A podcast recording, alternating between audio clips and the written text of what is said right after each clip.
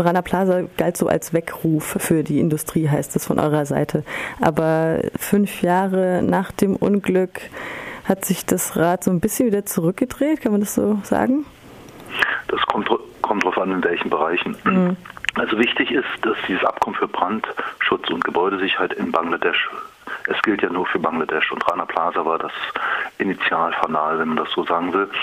Das Abkommen ist ja geschlossen worden, eben nicht nur zwischen Unternehmen, sondern es ist ein Abkommen, wo internationale Institutionen wie die Internationale Arbeitsorganisation, aber auch die Regierung in Bangladesch und die Unternehmensverbände beteiligt sind und vor allem auch die internationalen Gewerkschaften. Und damit war es ein verbindlicher Rahmen, der gesetzt wurde zur Verbesserung der Gebäudesicherheit. Und in diesem Bereich hat auch der Akkord einiges bewirkt, dass also tatsächlich äh, technische Mängel, bauliche Mängel abgestellt wurden, dass Unternehmen auch dafür Geld in die Hand nehmen mussten und äh, dass vor allem ein ganz wichtiges Element auch eingeführt wurde, dass die Beschäftigten selbst bei den Inspektionen beteiligt waren, also Mängel auch benennen konnten, was ja vorher ignoriert wurde. Deswegen kam es auch zu dem Einsturz von Rana Plaza und gleichzeitig auch sogenannte äh, Sicherheitskomitees, so kann man sagen, Vorläufer von Gewerkschaften auch etabliert wurden und vor allem die Beschäftigten selbst getrainiert, äh, wurden. Was passiert denn oder wie muss man sich verhalten, äh, wenn es denn doch nochmal zu so einer Katastrophe oder ähnlichen Katastrophe kommt und was kann im Vorhinein auch verhindert werden. Das sind wichtige Elemente und da hat auch dieser Akkord eine ganze Menge gebracht. Also es sind über 1000 Fabriken inspiziert, Mängel abgestellt worden und wie gesagt, äh, das war eben auch, dass da Gelder in die Hand genommen werden mussten von Unternehmen und nicht bloß die Kosten abgeschoben wurden auf die Beschäftigten selbst.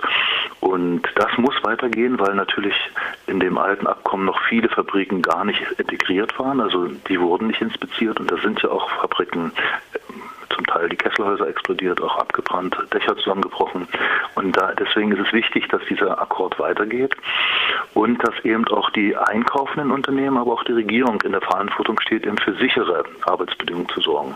Deswegen haben wir Druck gemacht, auch als Kampagne für saubere Kleidung und den Code, damit wieder unterschrieben wird bei dem Abkommen 2018. Wir sind überhaupt nicht erfreut und da triffst du einen ganz klaren Punkt. Strukturelle Dinge sind eben noch nicht verbessert. Alles, was außerhalb dieses Abkommens liegt, also die Frage der existenzsichernden Löhne, auch, dass eigentlich man wieder öffentlichen Druck braucht, ehe die Unternehmen das unterschreiben und sagen, ja, wir haben ja darüber bestimmte Dinge verbessert, aber es muss weitergehen. Es muss vor allem zu einer strukturellen Veränderung kommen. Und da muss sich grundsätzlich etwas verändern, auch auf der Ebene der Gesetze oder der Gesetzgebung.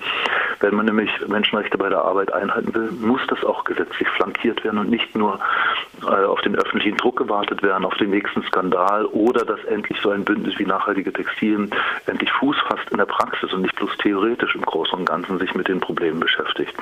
Also da ist noch viel zu tun und da brauchen wir auch öffentliche Aufmerksamkeit. Also auch die Hörerinnen und Hörer können da sich beteiligen an Aktionen der Kampagne für saubere Kleidung, vor allem auch informieren und schlussendlich, ähnlich wie vor Rana Plaza, nachfragen, denn die Bekleidung endlich unter fairen Bedingungen hergestellt wurde.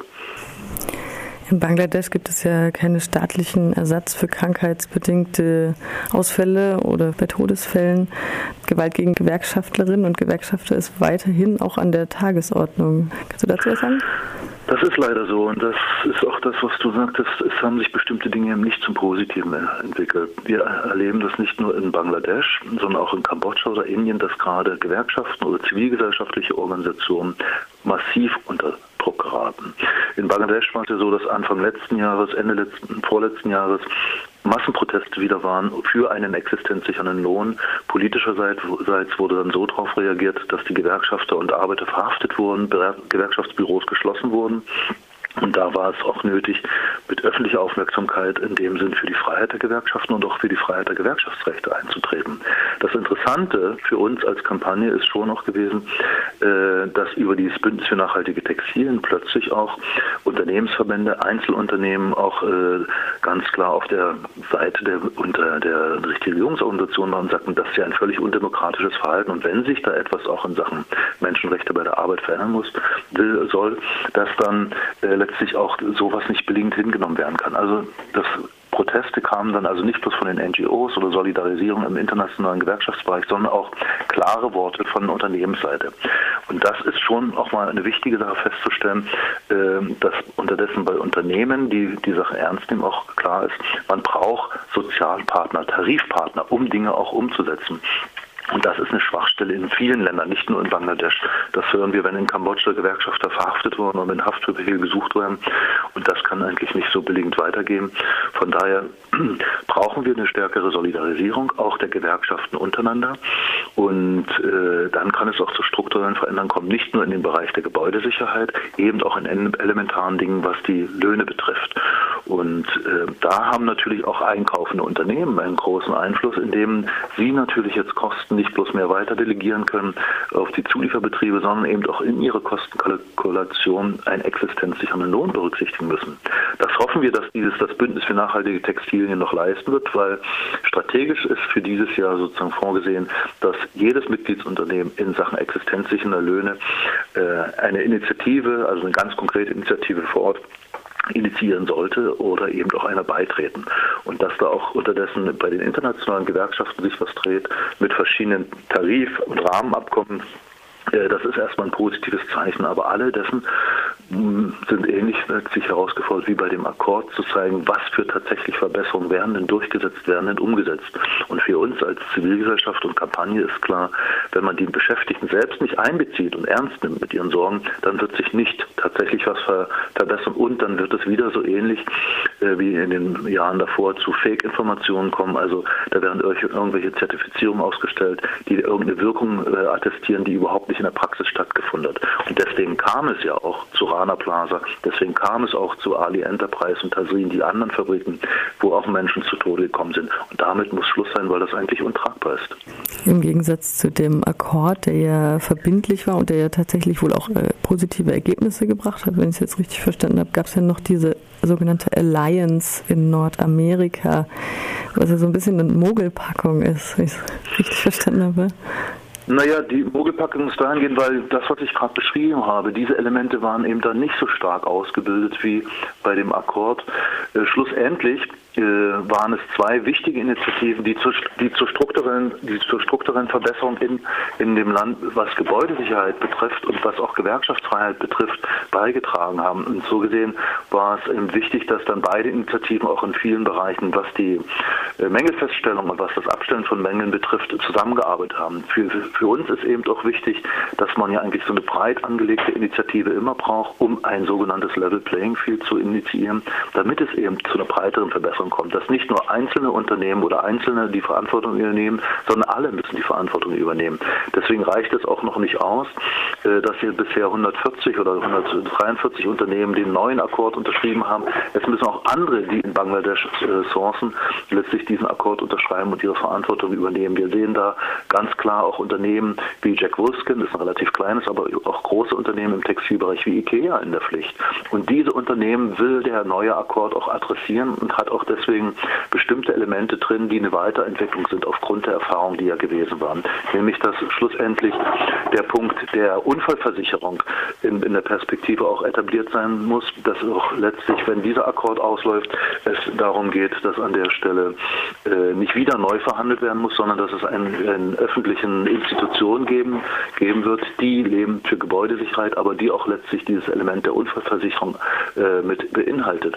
Weil das ist genau einer der neuralgischen Punkte, dass eben Gelder an jeder Stelle gespart werden und das letztlich dann zu Lasten der Menschen geht. Also dass sie in dem Sinn dann die Opfer sind und auch diejenigen sind, die eben nicht entschädigt werden. Und diese Elemente müssen gesetzlich verankert werden und institutionalisiert werden, damit sie praktisch wirklich einen Erfolg haben für die Menschen und auch für, für diejenigen, die im schlimmsten Fall Opfer werden von eben Lücken und von Versäumnissen, wo die Verantwortung ganz klar einmal bei den Unternehmen, aber auch andererseits bei der Politik liegt.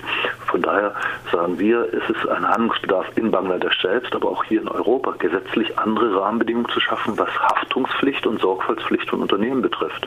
Und sie müssen uns glaubwürdig darüber berichten, dass in Sachen Menschenrechte bei der Arbeit alles in Ordnung ist und nicht irgendwie nur Pilotprojektchen oder Beispielprojektchen dann in irgendwelchen Hochglanzbroschüren kommunizieren. Wir haben noch zweieinhalb Minuten Sendung, noch ganz kurz mehr Solidarisierung der Gewerkschaften untereinander. Es soll Druck aufgebaut werden durch die EU-Kommission bei euch, bei der Kampagne für saubere Kleidung. Was gibt es da für Handlungsspielraum?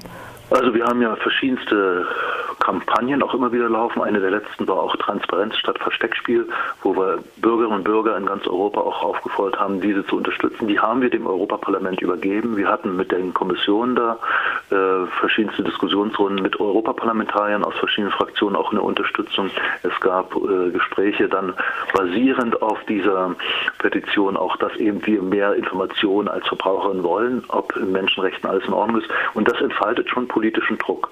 Da muss natürlich mehr und schneller etwas passieren und nicht bloß auf den Dialog gesetzt werden, sondern eben auch auf gesetzlich andere Rahmenbedingungen. Auch die Bundesregierung sehen wir da in der Pflicht, wenn es um den neuen nationalen Aktionsplan geht, dass da eben genau diese gesetzlichen Elemente gestärkt werden.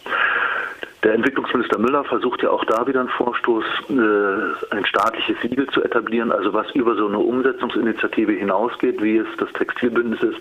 Das wäre wünschenswert, weil wir sehen, dass eine höhere Dynamik da ist, sobald eben auch gesetzliche Rahmenbedingungen dahingehend gestaltet sind, dass sie für alle gelten. Dann können sich nicht einzelne Unternehmen wegducken und sagen, na, wir lassen mal die anderen machen und gucken, was dabei herauskommt, sondern sie stehen auch in der Pflicht.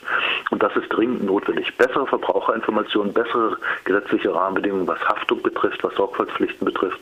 Und dann würde sicherlich mehr Dynamik passieren und nicht wieder nachher erst öffentlicher Protest notwendig sein, bis ein neues Abkommen unterschrieben ist oder bis im schlimmsten Fall der nächste Skandal an die Öffentlichkeit kommt.